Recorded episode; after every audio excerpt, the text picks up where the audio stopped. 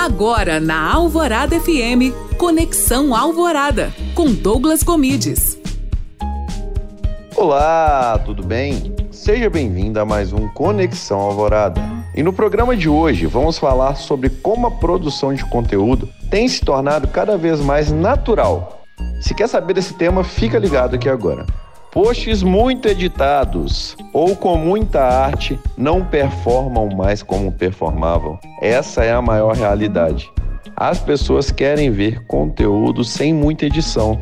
Até o Photoshop tem sido questionado por muita gente, viu? Portanto, ao produzir seu conteúdo, não fique tão ligado em ter somente artes. Esse tipo de conteúdo não converte.